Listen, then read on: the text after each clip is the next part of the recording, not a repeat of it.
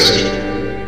Olá, sejam todos muito bem-vindos a mais um episódio do Mestres do Cast, o podcast do Mestres de Aluguel. E hoje nós trazemos para vocês uma análise geral sobre monstros de RPG e como usá-los no seu jogo. Mas antes, gostaríamos de falar rapidamente sobre os nossos parceiros da Estalagem Nerd e do Podrão Cast. Ouçam a parte 2 do RPG do Podrão, Deuses e Dragões, e também o mais novo episódio da Estalagem Nerd, Venom, Enviem seus e-mails e deixem seus comentários lá no site deles. E não esqueçam de dizer que foi por nossa indicação. E hoje temos uma atualização a ser feita sobre o Mestres do Cash. Devido a alguns problemas no nosso servidor original, problemas financeiros, estaremos com nossos episódios apenas no YouTube, até a segunda ordem. Então, o feed de vocês provavelmente vai estar atualizado a partir de agora a um novo canal, onde vocês vão poder tanto ouvir a parte em áudio, como poder ver em vídeo os nossos futuros episódios. Porém, vocês podem encontrar o nosso canal também no agregador de feed e, no caso, no YouTube diretamente. Então não tem desculpa. Todos os nossos episódios estarão atualizados e estão, estão esperando o feedback de vocês com novos temas, opiniões, críticas e dúvidas. Não esqueçam de nos procurar. E para que isso aconteça com tranquilidade, nós estamos no YouTube, Facebook, Instagram, nos nossos grupos do WhatsApp e Telegram. Sim, isso mesmo.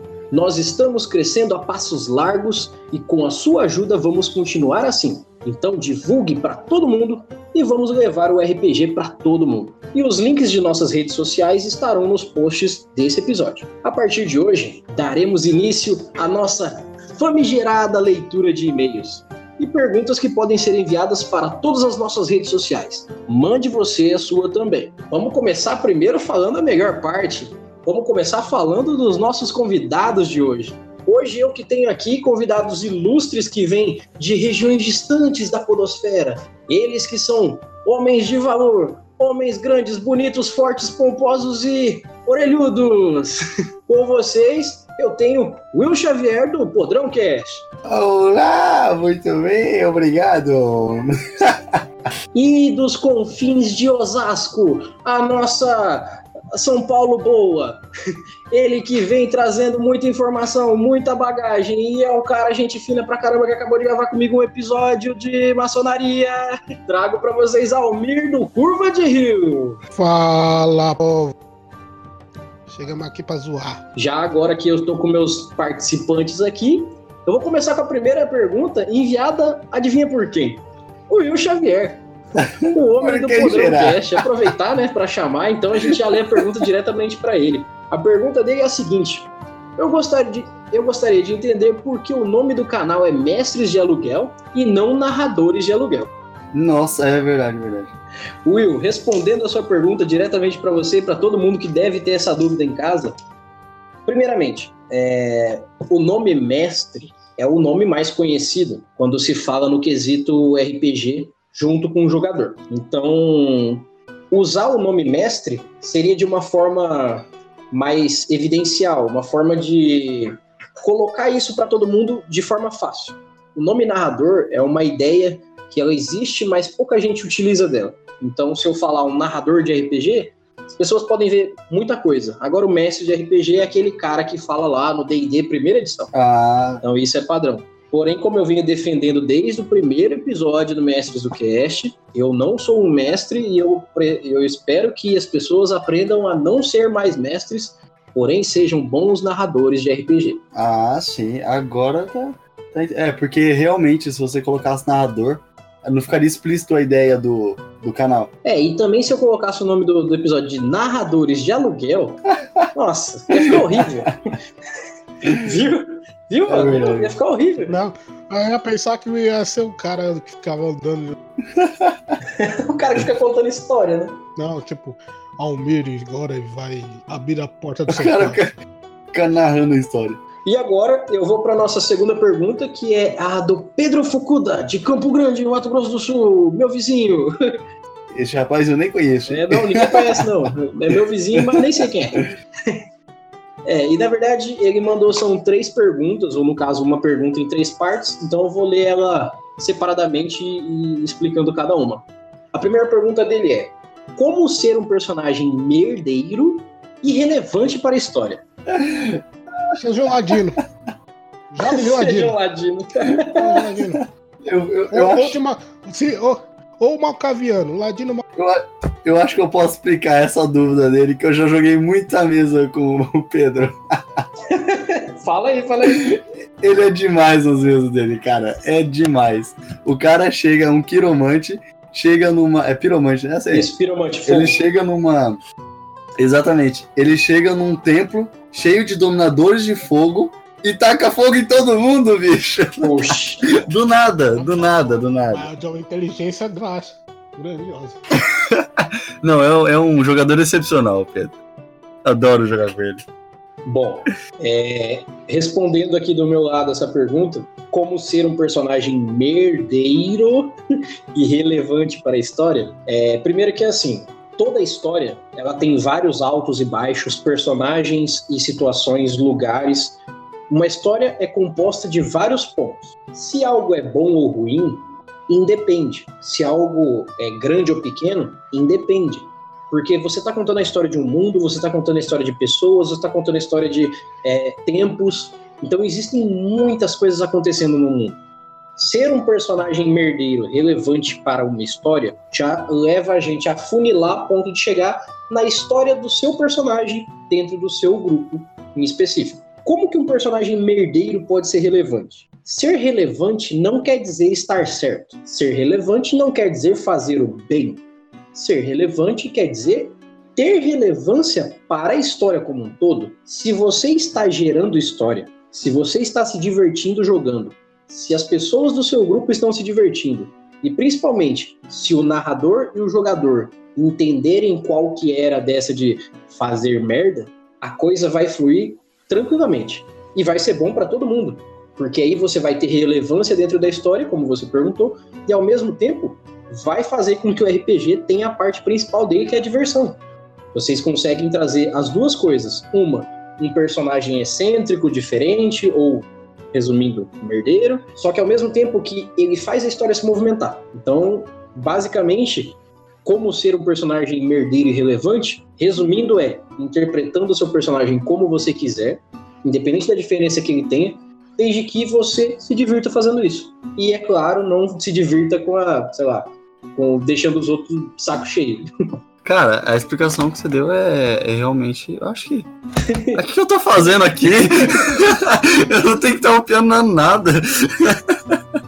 E a segunda pergunta dele, que também veio tudo junto, é como manter um mundo dinâmico e fazer dele um antagonista? Eu acho que isso aí seria mais pra mestre, né? O, o que, que vocês veem nessa pergunta dele? Deixar o mundo antagonista é deixar o mundo. Ó, você tem duas opções. Tem a opção do clima do ambiente, tipo, do mundo em si. Tá tão caótico que qualquer coisa é seu inimigo. Tem a opção do, da, da- das pessoas, do jeito que você, você criou o mundo pros personagens que vão jogar com você, que todo mundo odeie seu personagem. É um, é um ponto relevante. É, que eu, que eu conheço são esses dois. Quando você coloca o clima, o clima, tipo, o clima do mundo em geral, sendo um inimigo, seu personagem tá correndo. Pode morrer por uma pedra. Só que aí, aí tem que medir o balanço do que você quer que seja o hostil. Eu acho que. Eu acho que essa pergunta dele talvez tenha partido não como jogador, que nem a outra anterior foi como jogador, né? Sim, Um- como que o jogador vai ser relevante mesmo sendo merdeiro. Agora eu acho que é mais com o mestre, no sentido de antagonista, que assim, o mundo pode ser uma espécie de. também personagem, sabe? sim. A- Assim como o Almir falou sobre é, ser contra o próprio jogador, mas também complementar a história em si. Porque parece que, do, do jeito que ele perguntou, assim, que ele quer dar mais voz pro mundo dele, sabe? Por exemplo, se aquele pântano tem alguma coisa lá, aquela coisa vai fazer diferença na história, sabe? Alguma coisa assim. Pelo, pelo que eu entendi, acho que foi isso que ele quis perguntar. Entendi, maneiro, maneiro. Bom, é, respondendo a pergunta, Pedro, vamos por partes. Como manter um mundo dinâmico? Acho que a primeira coisa que a gente tem que ver quando a gente está tentando, é, quando a gente está tentando explicar uma situação um pouco fora da curva, é a gente se apegar às palavras que a gente está querendo entender. Então, o que, que seria esse dinamismo em relação ao RPG? Se a gente for parar para ver o que, que é o próprio dinamismo, o que, que, o que, que é ser dinâmico, a gente tem que ver que é se movimentar, é trabalhar as forças que existem, se manter evoluindo, se manter em movimento, manter mudanças. Então, a nível de um mundo no RPG, é manter ele em tempo real, manter ele vivo. Basicamente seria isso o dinamismo que pode se dar para um mundo de RPG. Quando as coisas estão acontecendo, tipo, os personagens estão tá indo para um lugar A, mas tem coisa acontecendo no, no lugar B. E isso, ah, imagina assim, uma história de cinco personagens não faz com que o mundo todo, todo fique pausado e a história só acontece onde eles estão passando. O mundo acontece. Se eles nem existissem, a história continuaria existindo. Poderia ser outros personagens, poderia ser outro tempo. O importante é que o mundo ao redor deles esteja em movimento, porque é isso que vai gerar os conflitos, as dúvidas, é, a, os desentendimentos, que vai gerar novas missões, novas motivações. Então, dinamismo é essencial para um mundo. E como manter esse dinamismo? Basicamente seria o narrador, o mestre, ele tem a obrigação de não ver o mundo como um planisfero de duas dimensões. Não é certo que o mundo só aconteça onde os jogadores estão passando. Você precisa se apegar totalmente aonde eles não estão? Não. Mas escolhas políticas, escolhas religiosas, escolhas é, é, sociais dentro de um RPG movem pequenas peças que geram grandes avalanches em lugares diferentes. Então, cara, eu acho que é uma espécie de contraponto esse negócio do que o mundo continua girando, né? Sim. A história continua, mesmo que não tenha personagens principais nela. Eu acho importante isso. Só que, aliás, essa é a minha forma de mestrar também. Só que ao mesmo tempo, eu acho que é, é meio é, confuso você lidar com essa situação que o mundo continua girando sem dar um protagonismo para um personagem, sabe? Porque quando você dá um protagonismo para o grupo em si, essa ideia meio que entra em contraponto, parece. É exatamente aí que entra a situação do. O, a história dos protagonistas é a mais relevante, mas não é a única que está acontecendo. Situações. Se você e o seu grupo vão até o rei para conversar com ele. Chega lá no rei e aí ele fala assim: pô, então, cara, é, tá, cara, não. Né? Então, jovens aventureiros, é, hoje eu lhes convoco aqui porque tem um bando de goblins arrodeando a cidade e nossas forças é, de exército estão todas envolvidas com uma guerra no norte não temos homens para resolver esse problema. Estamos contratando vocês para isso. Essa frase já diz o quanto o mundo está rodando, porque está acontecendo uma guerra no norte, está cheio de gente lutando nessa guerra. Essa guerra é contra alguém, então tem outra história de fundo acontecendo o rei está tendo que contratar um bando de José da Silva para resolver um problema aqui. Então, o que, que acontece? Tem todo um mundo acontecendo. E você não precisa se matar para fazer isso acontecer. Você só precisa dar sentido para isso. Ah, o rei está contratando gente porque ele não quer tirar os guardinhas dele do lugar. Então, tá bom, ele pode deixar os guardinhas dele no lugar. Mas ao mesmo tempo você pode colocar assim, bom, os nossos guardas não podem sair dos postos deles, por isso que a gente está contratando gente para fazer missões fora. Ok, isso é uma boa. Só que você pode gerar mais história que mostre mais movimento do mundo e ao mesmo tempo tem que ter um porquê do, do, do rei ter chamado. Se tem um grupo de Goblin que tá batendo nas vacas dos, dos, dos fazendeiros em volta, isso é uma história que está acontecendo por fora. Por isso que a missão existe para você ir lá fazer ela. Então, e tem que se ver o mundo de uma forma fluida, que se movimenta, dinâmica. Realmente, um mundo que não está se movimentando não tem motivações para aventureiros. As missões existem porque tem algo acontecendo. Os vilões são vencidos porque eles geraram muitos problemas. Então existe muita história para que as coisas aconteçam. Para os seus personagens resolverem ser heróis, tem que ter um vilão que faça eles quererem mudar isso. Só que esse vilão fez o quê? Nasceu? Não, ele tem história. Ele está fazendo coisas, ele está movendo céus e terra pelo motivo dele. E qual que é o reflexo disso? Como que a sociedade está? Como que as coisas em volta estão? Como que a sociedade está? Essas descrições colocam a dinamicidade do mundo, botam ele para se movimentar. E no caso agora, a segunda parte dessa pergunta, né? Como manter o mundo dinâmico e fazer dele um antagonista? Bom, novamente, eu vou me apegar à descrição básica da palavra, Porque é ali que a gente consegue pegar o que da coisa. O antagonista. De- deixa eu explicar, deixa eu explicar. Pode falar. Eu vou, eu vou pegar do dicionário aqui. Antagonismo. 1. Um, forte oposição de ideias, sistemas, grupos sociais, etc. Incompatibilidade. Rivalidade. Eu até usaria uma próxima palavra que faz toda a diferença: Ah. adversário. Hum, é. O antagonista não se refere à bondade ou maldade. Ele se refere à contraposição. Então, se eu sou um cara mal de um grupo mal, meu antagonista é o paladino do bem, por exemplo. Uhum. Ele é o vilão da minha história, resumindo. Sim. Só que ele não precisa ser mal ou bom. Ele só é o contraponto do meu grupo. Sim. E como que o mundo pode ser esse contraponto? Como que o mundo pode ser esse antagonista? Caramba, mas aí vai trazer muito naquela ideia do que o Almir falou, né? De que aí realmente o mundo tá contra os. Porque aí sim ele vai ser o, o adversário dos aventureiros. Sim. Exatamente. E como Nossa, o mundo aí- se torna um adversário? Porque assim, o mundo ele é neutro na Hum. teoria. Você pode colocar com que o mundo não seja necessariamente neutro. Por exemplo, Dungeons and Dragons resume que a natureza é neutra.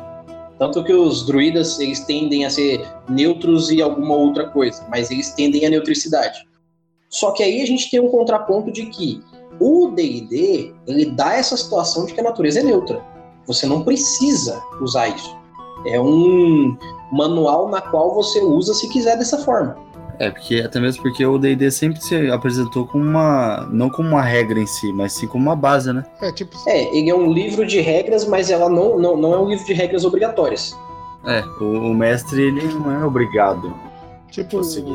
de um jeito simples, o cara pode colocar que a cada 15 dias vê uma tempestade que destrói pra Exatamente. É, é verdade, é verdade. É daí que sai a ideia, por exemplo, da tormenta. Uhum. Tá todo mundo de boa, de repente vem um furacão vermelho de sangue derrubando demônio e destrói tudo. e é isso. E isso acontece tempos em tempos. E as pessoas sabem que isso vai acontecer e tal. Então, é, como que a gente pode usar o mundo como um antagonista? Um mundo dinâmico que se movimenta. Se a gente se basear, por exemplo, em Senhor dos Anéis, que é uma história que ela é bem, assim, fácil de pegar para quem é RPGista há mais tempo.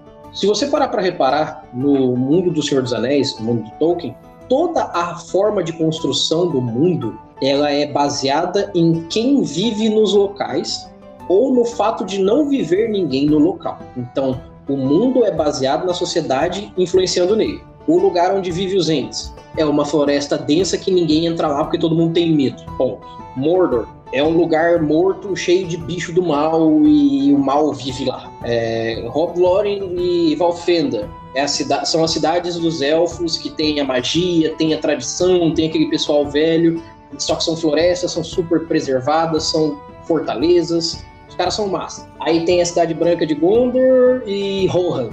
São outras duas cidades que aí já vêm pelos humanos, são edificadas, são é, construídas para cima, são super populosas e em volta delas, normalmente não é incrível, mas dentro delas são construções muito boas. Uhum. Tem uma, vamos dizer assim, dentro da cidade é tudo massa, mas do lado de fora parece que só tem deserto e grama e sabe, é Bode. tudo ou é dentro é, é dentro da cidade ou mato. parece que é bem assim. E aí você vai reparando que realmente os lugares são relevantes a o que reside neles, de alguma forma. Uhum. Eles são modificados e são alterados e são, é, ah, são formas de presença do que vive nele. Já em comparação, por exemplo, as montanhas onde os anões viviam e tudo mais, tudo trabalhado por eles, era um lugar, era um lugar específico que os anões se dava bem lá e tal. Só que depois no Senhor dos Anéis, chega lá, não tem mais ninguém morando na montanha porque o mal derrotou todo mundo lá. Já veio e levou todo mundo. Isso. Aí a gente tem uma análise que a gente pode fazer sobre isso em relação ao mundo. O mundo provém com que essas sociedades aconteçam. Logo, a sociedade muda o mundo. E isso faz com que ele se torne dinâmico, porque ele está em movimento, está mudando, está evoluindo, está diferenciando do que era ini- inicialmente. E aí a gente tem uma situação onde o mundo mudado pelo que está nele, ele se torna antagonista de situação. Porque se você não for um anão, você vai morrer dentro das montanhas de Moria. Uhum. Se você, se você não for um Nossa, elfo, referência. você não vai saber. É, se você não for um elfo, Sim. você não vai saber andar entre a, dentro das florestas dos elfos. Você vai achar bonito, mas você vai se perder lá dentro. Se você não for um dos humanos, você não sabe como que é construída a cidade para saber onde que eles se defendem, onde que eles ficam. E isso vale para todos os lugares, é, principalmente para Mordor, porque Mordor era um lugar que ele foi totalmente modificado pelo, pelo mal, por Morgoth, por, por- pela galera do, do, do Sauron, e então teve toda uma mudança. Ok, em Mordor você repara que foi totalmente modificado, construído e refeito para que seja hostil, seja defensivo e ninguém se aventure lá. Sim. Então a gente tem que tanto a floresta, quanto a cidade dos humanos, quanto a cidade dos elfos, quanto Mordor são reflexos do que a sociedade que tá lá quer fazer. Ah, mas aí como é que a gente vê, sei lá, a montanha que vivia Aragog, acho que é Aragog, que é aquela aranha Ah, que pega o Aragog. Frodo. Isso. É, a Aragog vivia num lugar lá. Ela era a sociedade daquele lugar. Ela mutou aquilo para ela, para ela caçar, para ela viver. Então, como que a gente usa o mundo como um antagonista? Entendendo bem sobre o mundo e a sociedade que vive no lugar, a ponto de conseguir criar um antagonismo no mundo. Natural. Isso. Você colocar, por exemplo, ah, tem uma armadilha aqui. Pô, se essa armadilha é de caverna, com certeza ela tá nessa caverna, porque alguém que mora nas cavernas colocou aqui porque sabe que vai ser funcional. Ou pra alguma coisa que tá na caverna ou alguma coisa que tá fora. Exato. Tanto para pegar algo dentro ou como para pegar quando alguém entra. E isso vale para tudo. Sei lá, ah, vamos no deserto. O deserto não habita ninguém. Ninguém não. Habitam seres lá. Muito poucos, muito resistentes, muito fortes a ponto de aguentar viver no deserto, porque muito frio à noite, muito quente de dia. E ainda assim, se não tem nada lá, isso é um tipo de sociedade, que é a sociedade quase nula. Numa sociedade quase nula, o que, que você tem? Nada. Então você tem que sobreviver porque não tem árvore, não tem bicho, tem nada. Então, de alguma forma, você consegue criar esse antagonismo no mundo, refletindo o que, que tem nesse lugar. Se o mundo é hostil naquela região, é porque tem algo ali que torna ele hostil. Não são as árvores necessariamente, não é a terra necessariamente. É possível criar qualquer tipo de antagonismo aos personagens baseado em quem reside lá. Então é só você estudar muito bem o lugar que você quer colocar para os seus personagens, que você vai conseguir tranquilamente gerar esse antagonista indireto. Porque o bicho que vai bater neles, tá, esse bicho tá sendo o contraponto deles momentâneo. Mas o lugar que esse bicho vive é o que vai te revelar se tem mais dele, se esse bicho é o grande ou é o pequeno. Então, essa é a análise que você tem que ter como narrador, no caso como mestre, para usar o mundo como antagonista. E a terceira pergunta dele: como o mundo pode influenciar nas decisões dos jogadores? Ele, de novo, trazendo aquela questão do Messi querendo a participação do mundo, né? Sim, sim, é, não só nisso, como a interação do mestre e jogador, né, cara? Sim, sim. Cara, como? Agora até eu fi- me fiz a pergunta. Ah, o caso que você falou do. tá tendo uma guerra no reino. no- por aí. De repente, os jogadores caem no meio dessa guerra. Não era pra eles estar ali. Algum personagem foi fazer uma magia de teletransporte parou no meio da guerra. Fudeu, o que, que eles vão fazer? Eles conhecem al- alguém que seria a chave, uma chave crucial pra salvar o reino e eles de repente matam essa pessoa. Eles viram o antagonista de tudo. Cara, acho que dá pra trazer. Eu não sei porque o, o Almir falou chave. Cara, é sério, minha mente divagou muito. Eu lembrei do chaveiro de Matrix, o segundo. Nossa. É. É, foi longe, foi longe. Mas é o seguinte, eles foram pra aquela missão falar com o, o cara lá que tinha um chaveiro e ele não ajudou. Uhum. Ao, ao contrário disso, a mina dele, dele ajudou. Em questão de vingança lá, etc. Mas enfim, eu vejo que o mundo tava representado naquela mina, sabe? Naquela mulher. Acho que isso, de certa forma, é meio que uma mamata, vamos falar assim, pro jogador, sabe? Porque assim, tipo, se algum, algum trilho não tá indo certo, se a aventura não tá indo pro lado do mestre, ele. al- alguma coisa acontece no mundo que indica. É, o famoso, vocês estão na bifurcação, encontra, sei lá, o paraíso de um lado e o inferno do outro, sabe? É o trilho que o mestre te dá duas opções. Ou você vai por onde eu tô te falando, ou você não vai. Eu adoro esse trilho, cara. Não que eu use, obviamente. Mas toda vez que eu caio um, eu rio do, do mestre. Falei, não, é sério mesmo. É isso que você quer mesmo? Você tem certeza? Exato. Eu, eu fico um pouco abismado com isso, mas respondendo a terceira pergunta, como o mundo pode influenciar nas decisões dos jogadores? Primeiro que é assim, é, independente do RPG que a gente vai jogar, o mundo é parte essencial da criação do personagem. Isso é um fato. A, a não ser que você queira fazer um, um personagem. É, como é que é o nome? Um personagem coringa, que você consiga encaixar ele em qualquer mundo, e independe do que, que acontece antes dele, o importante é quando ele nasce e como vai depois. Mas vamos dar por situação que todo personagem vem de alguma forma baseado no mundo que ele vive. A partir do momento que ele nasce, ele começa a influenciar nesse mundo. Então ele começa a dar diferenças no mundo baseado nas ações dele. Como tudo, tudo que a gente pode medir tem influência e é influenciado, a gente já pode ter por consideração inicial, desde o princípio do personagem, que se ele influencia o mundo, o mundo influencia ele. Se ele aprende algo, é porque esse algo foi gerado de algum lugar. Ele não vai descobrir tudo. Tem coisas que são ensinadas. Se você é um camponês e alguém te ensina a usar uma espada, quer dizer que alguém aprendeu a lutar com uma espada antes e provavelmente deve ter lutado uma quantidade generosa de vezes a ponto de vir te ensinar sobre isso. Então, é o mundo influenciando no personagem com outro personagem. Ah, mas eu quero tentar influenciar no jogador sem uma boca. Eu quero tentar influenciar nele sem um outro personagem, sem um NPC. Bom, o... vamos colocar assim pelo Dungeons and Dragons.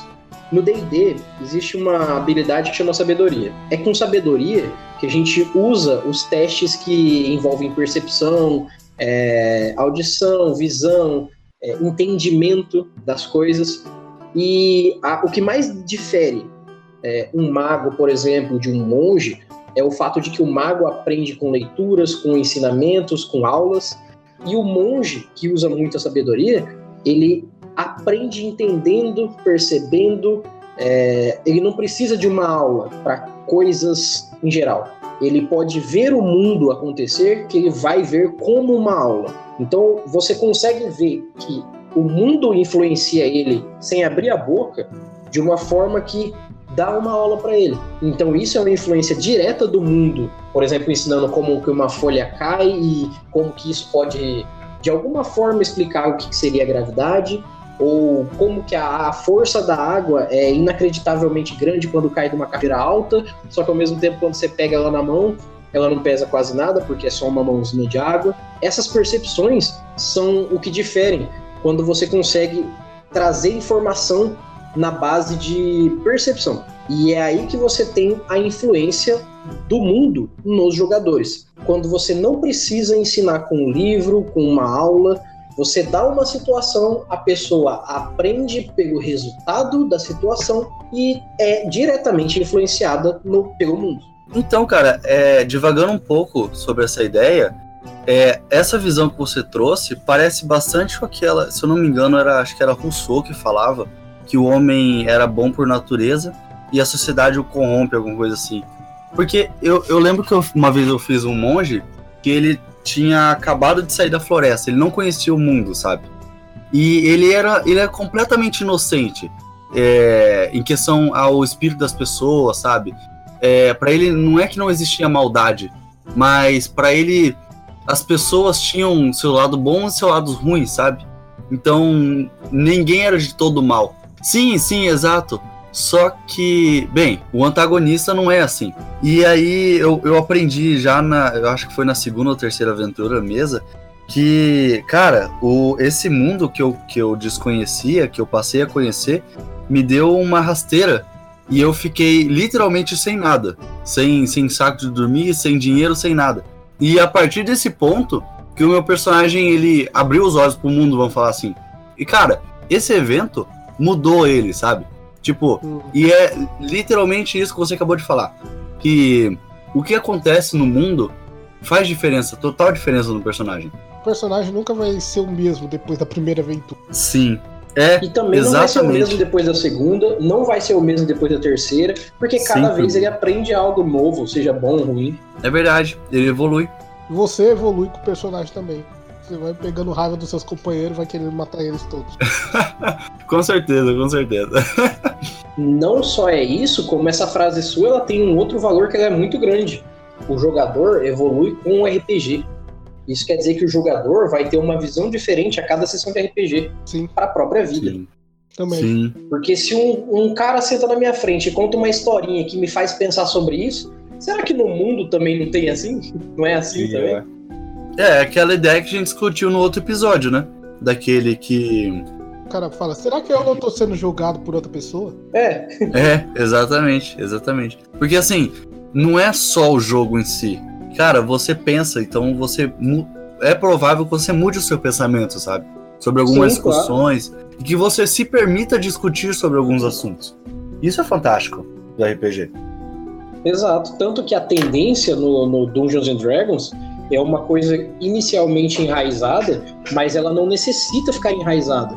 Então, por exemplo, o, o próprio monge, que é assim, a classe que eu mais é, tenho valor por ela, que eu gosto mais, ela é, eu considero ela mais versátil, apesar de que tem muita gente que vai ouvir isso aqui e vai falar, nossa, mas o monge não é bom de combate, o monge não sei o quê. Como É não? você que não sabe jogar RPG, essa é a verdade.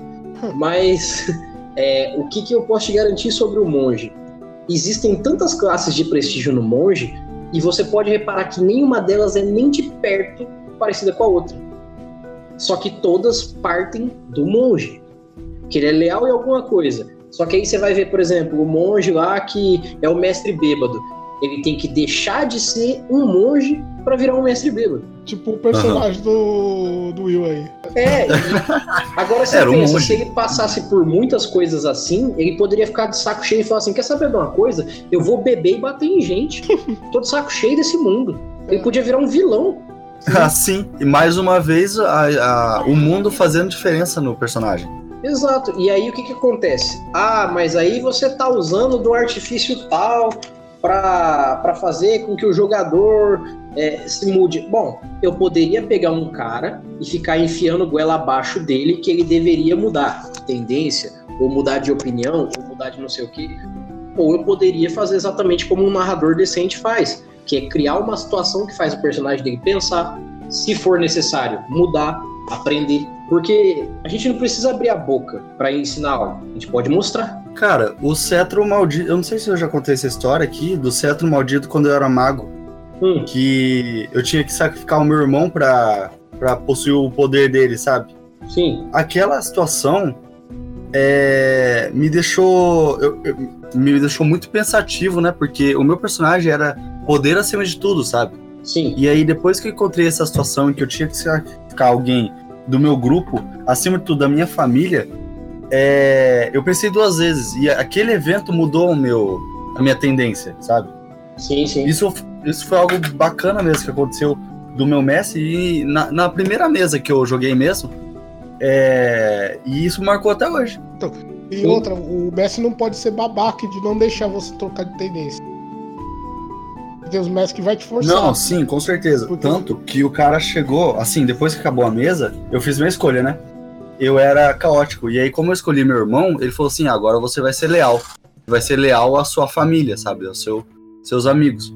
E eu achei completamente justo, sabe? Porque foi uma escolha leal que eu tive e esse evento mudou minha tendência. Eu até vejo que é aí que tem a diferença entre o mestre de RPG e o narrador. O narrador é o cara que olha pra você e fala assim: baseado no que está acontecendo, você se tornou outra coisa. Agora você é tal coisa, ok? Afinal, é reflexo, só isso. Agora, o mestre de RPG, que é o, o regrista, o juiz de regra, aquele cara chato, é o cara que vai olhar pra você e falar assim: ó, você fez tal coisa, você não vai ganhar XP por essa sessão, porque você escreveu na sua ficha que você era caótico e bom. É, é verdade. Você tinha que, que fazer merda porque você é caótico. Nossa, É, já conheci você não muita tá gente. assim. interpretando o seu personagem como ele é. Você pode interpretar seu personagem como você quiser, desde que você saiba que ele está se tornando algo diferente. Quando você interpreta diferente. Aquele cara que não aceita mudança, né? Parece que ele é fechado em alguns propósitos. Não é, porque ele fez a- história toda dele já tá baseada naquilo que o teu personagem é, não no que ele pode se tornar. É, Exato. ver- é verdade, é verdade. É o mestre dos trilhos, né, cara? Então, ele não aceita tanta mudança também, né? É. É, é o famoso situação assim: eu vim mestrar essa história, vocês podem jogar essa história ou bater de frente comigo e a gente chegar naquela regra universal de mestre contra jogador. Mestre contra jogador. Nossa, isso é triste. Isso é, isso é tenso. Eu fico pensando assim, qual que é a graça disso se o mestre, na verdade, nem existe na história? é, o, mestre é a própria natureza, né? É, o mestre é tudo em volta, mas ele não é algo.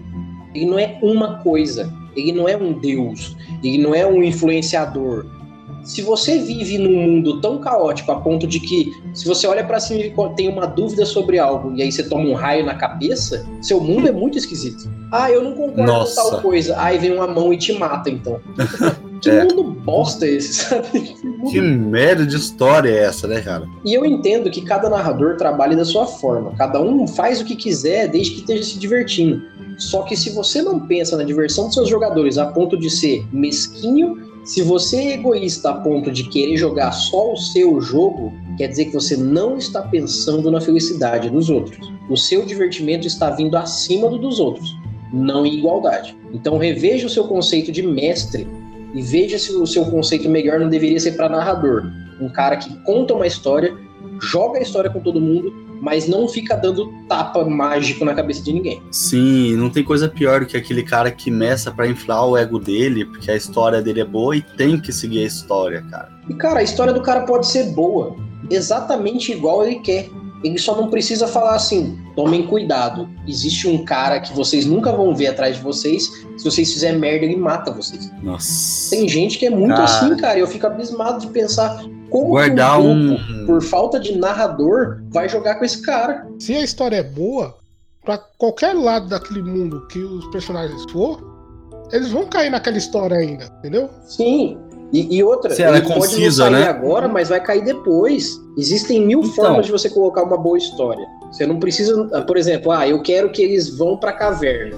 Tudo que eles fizerem, eles vão pra caverna. Também não precisa ser assim. Você pode criar, por exemplo, cinco plots onde eles vão fazer várias coisas que eles vão cair num desses cinco. Já é um, pô, tem vários caminhos. Uhum. Ah, mas e aí se eles quiserem ficar sentados na estalagem conversando, tomando cerveja? Deixa, é uma hora eles vão sair de lá. Esse é o sexto caminho atual deles. Só que quando eles saírem, uhum. você tem o seu sua gama de possibilidades para eles ali também, porque não é assim bagunçado, tipo, ó, só tem essas missões o resto da vida. O mundo é dinâmico, ele é fluido. Pega essas cinco missões e deixa ali.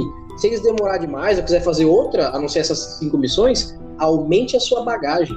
Seja um narrador suficientemente bom a ponto de falar assim: se vocês quiserem sair voando, vai ter jogo. É simples. Nossa, isso é fantástico. Não, esse, exemplo, esse narrador é fantástico. Por exemplo, você falou, ah, tinha. Os caras não quis entrar na caverna. Ouviram um grito e não entrar na caverna. Beleza, eles foram pro outro lado. De repente eles chegam no reino, falar, ah, a filha do rei acabou de morrer, foi encontrada numa caverna.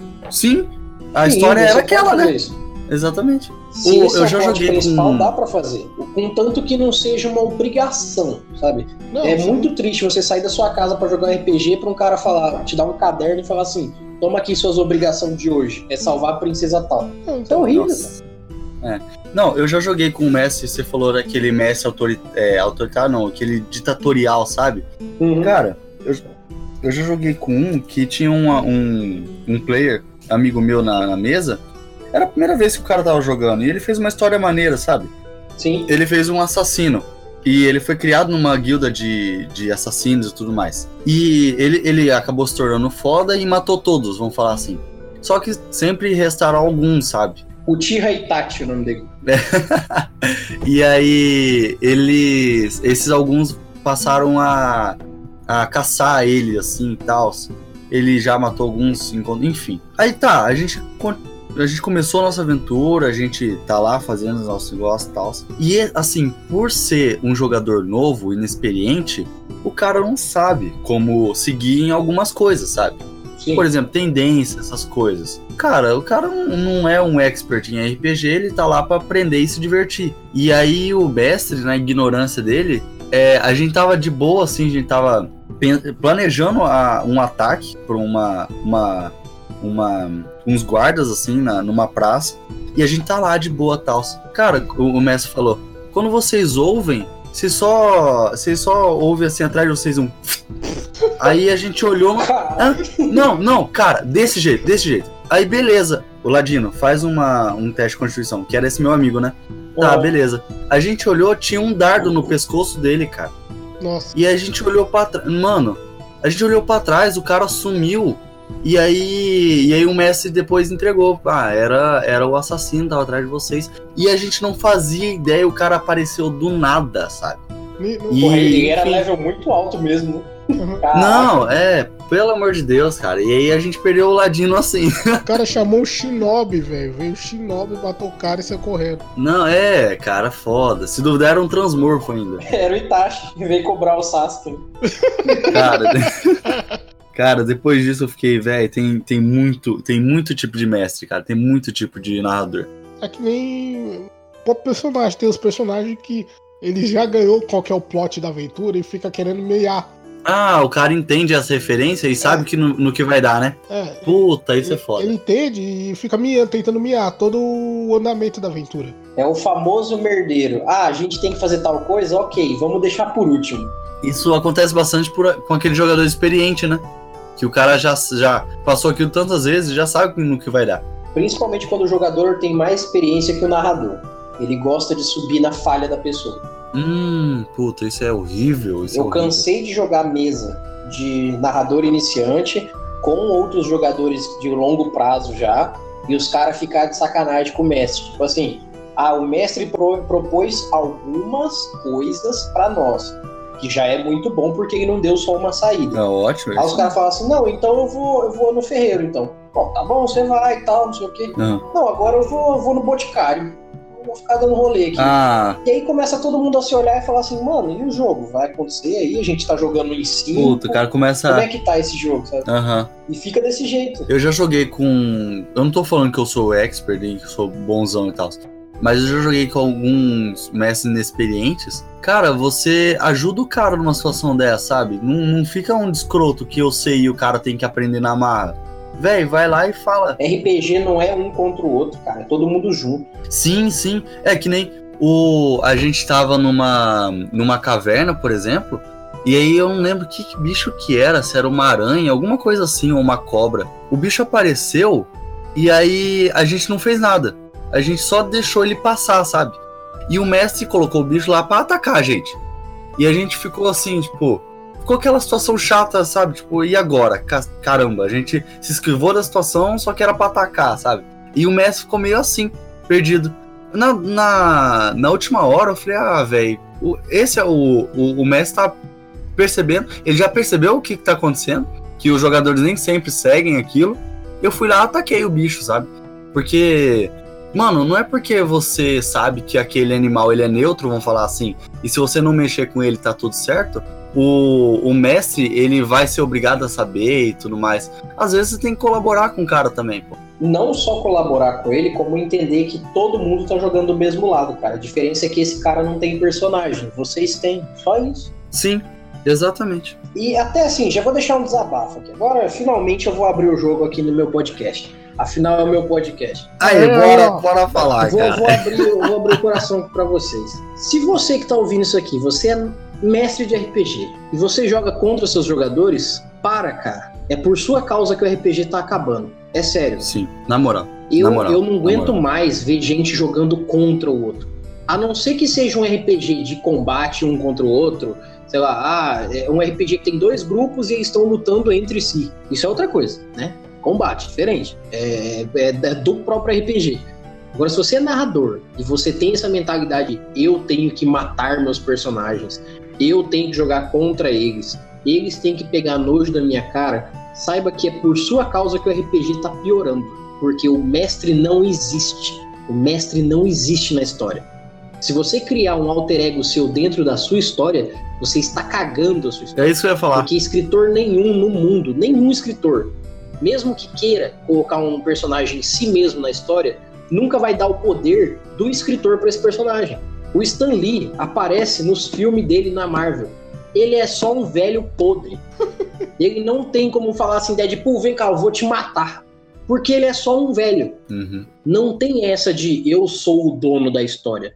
Você está contando a história. Se você acha que ser um mestre merda desse te faz um bom mestre, você está errado.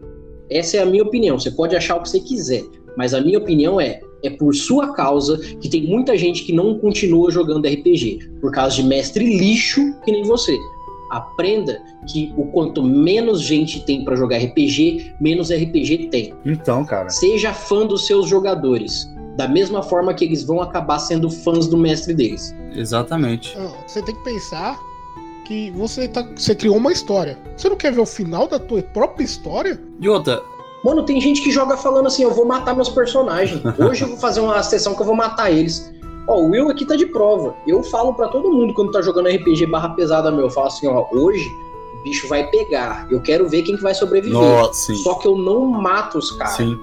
Eu boto um desafio para eles que, cara, se precisar, um deus desce, ajuda, mas eles vão ter que resolver a treta no braço. Não, mano, a última vez que o Eli me salvou, ele já me salvou umas duas vezes, né, cara? Puta, mas você tem paciência é. comigo, hein, bicho? mas aí que tá. Eu preciso que você se sinta à vontade de jogar, que você se sinta à vontade de interpretar, Sim. que você jogue e se divirta. Não. Se eu ficar criando um bicho fortão que te dá XP, mas que te come que nem um fandango, ah. não vai ter graça, entendeu? Não, então. Tem que ter jogo. Cara, a próxima vez que você falar assim, Will, vai ter mesa, bora. Eu vou falar bora, cara. Foda-se sabe? Essas situações todas. Porque isso é ser um bom narrador, sabe? É aquele cara que colabora com o time, que não quer que todo mundo se ferre, não quer que os jogadores se ferrem. Porque isso não, não traz é, benefício algum pro, pro jogo. Cara, se você. Exatamente. Se você mestre. Agora é minha vez de falar com, com o mestre assim. Véi, se você mestre desse jeito, você tá matando o seu, seu grupo, na real. Eu já vi muita mesa morrer assim, cara. E é foda. E a vontade de jogar dos caras vai pra zero. Sim, exato. E aí depois você fica, puta, eu gostaria de jogar, mas tem os outros três que não estão mais querendo jogar por causa do mestre. E você fica, sabe? Você fica, perde, desnorteia completamente o grupo. E eu entendo que tem jogador que faz por onde também ser um grande de um babaca. ah, eu não quero nunca ler o livro. Eu não, não. quero nunca é, saber o que, está acontecendo. Eu quero sempre estar com o celular na mão na hora que o mestre está falando. Hum. Amigo, vai para casa. Hum. Você não quer jogar RPG. É o cara que não quer, né, velho? Pior que tem isso também. Cara, se você levantou da sua é, levantou da sua cama para acordar e começar o dia, mas não quis fazer nada, fica na cama. Exato. Não sai de casa para estragar o jogo dos outros. Cara, RPG é diversão, você não é obrigado. É, não, e se, se você não quiser ir, não vai. Ah, mas eu quero ir, eu quero participar com meus amigos, mas eu não gosto do RPG. Assiste. Não atrapalha, mano. É chato. Pô, sério, se você vai numa palestra, vai numa palestra aí sobre um assunto que você gosta. Aí tem um filho da puta com o celular na mão. Você já quer levantar, pegar uma cadeira e quebrar na cabeça. Sim. A palestra super interessante, cara. Todo mundo ali prestando atenção. E um viado mexendo no celular. Puta, isso acontece em cinema. Nossa, que raiva. Agora, agora rei. Não, não, no cinema de dar um tiro. Nossa, não. Ô, oh, velho.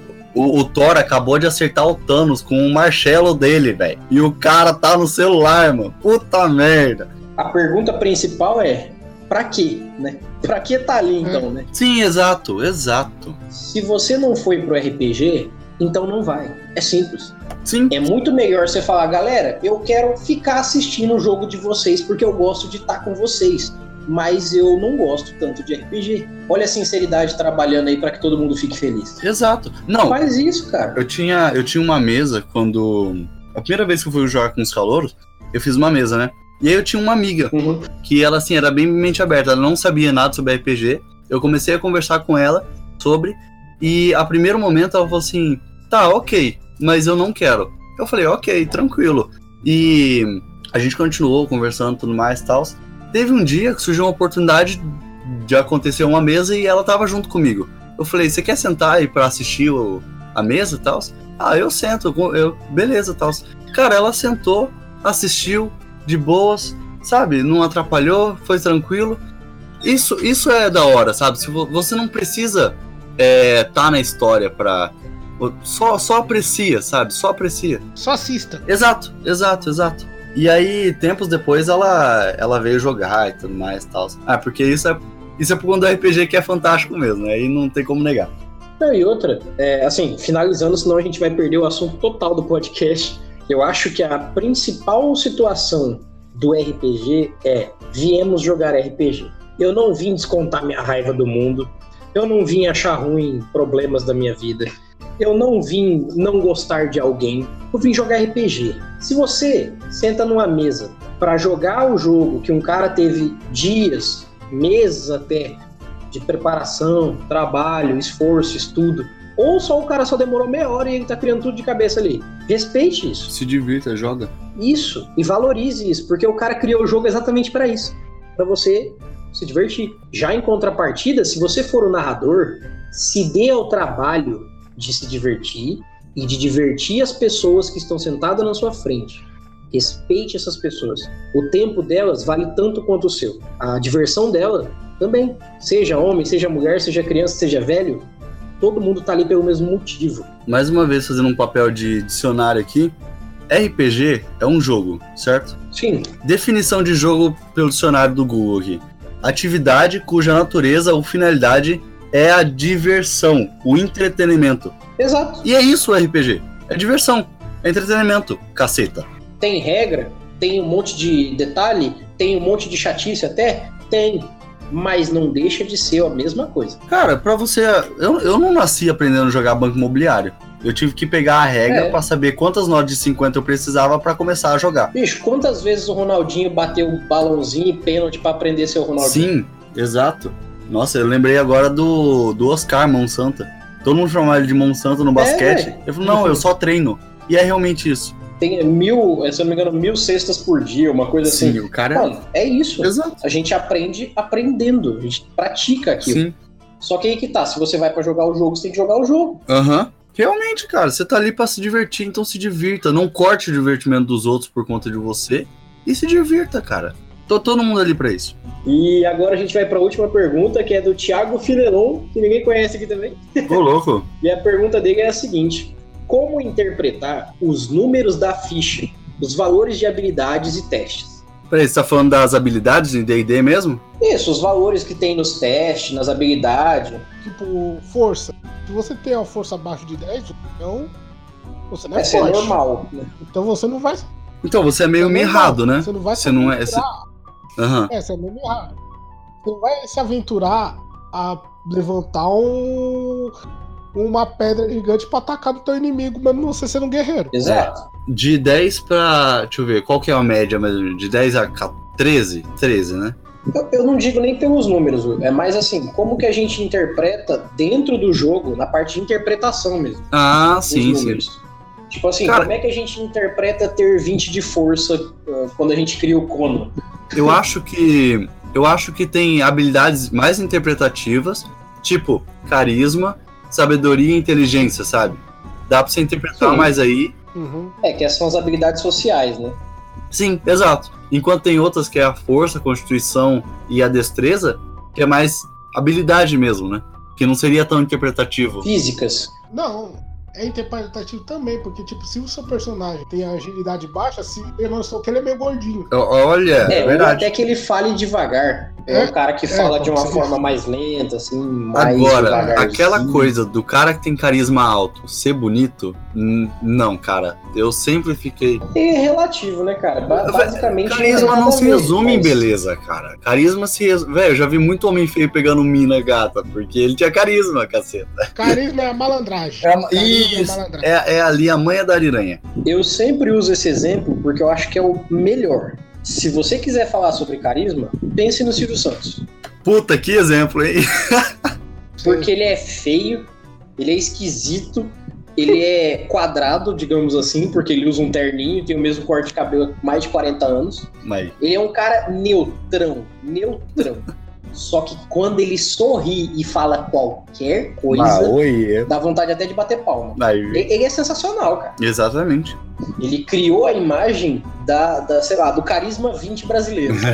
você vem pra cá, vem pra, pra cá. Quando morrer, todo mundo vai chorar. Puta, com certeza. Só que aí você vê que, por exemplo, é uma coisa interpretativa. No começo da, do SBT, as pessoas viam ele como um cara esdrúxulo, um cara estranho, um cara esquisito, ou, por exemplo, o SBT tinha o programa do Silvio Santos. O programa do Silvio Santos é programa de baixo nível, é programa de gente que, que fala muito de gíria e não sei o quê. Uhum. Só que o Silvio Santos foi criando, com a medida que o tempo foi passando, uma ideia mais fixa, mais séria, mais reta, e ao mesmo tempo o mundo foi mudando e ele se manteve. E isso criou um carisma muito mais forte. Sim, exatamente. Hoje ele já tá no nível 20. Fácil, fácil. Ixi, talvez mais. O cara tá upando as filhas isso é dele uma agora, das bicho. provas de que dá pra interpretar. É, O cara não upa mais ele, entendeu? Ele, ele upa as filhas, mano. Olha o nível, olha o nível. É que nem mago que quando chega no level 20 para de, de querer evoluir pra criar item mágico, aí gasta XP. Exato. Ele fica no 20 pra sempre. Ele acumula Meu quase pro 21 e volta. Fica nisso. Sim. E, só que aí que tá, é, respondendo agora a, a pergunta do Thiago, é, primeiro que, já vou dar um spoiler aqui pra todo mundo, E, é, tem uma, uma pequena coleção de episódios que eu vou lançar especificamente para falar sobre como interpretar cada habilidade. Aê! Caralho. Aí sim. Já fiquem sabendo, tem pelo menos, pelo menos seis episódios garantidos aí, falando especificamente Muito sobre bom. cada habilidade básica. Não precisa ser só do D&D, mas aquelas habilidades que estão em todos os RPGs. Por que, que eu quero fazer um episódio de cada uma? Para citar como usar elas da melhor forma e ao mesmo tempo para exemplificar e, e colocar de uma forma onde a interpretação das pessoas realmente melhorem e elas tenham mais possibilidade de usar isso. Mas basicamente, quando você usa, por exemplo, ah, tô jogando D&D 5 quinta edição. Na quinta edição tem o dado de percepção. Percepção é jogado com sabedoria.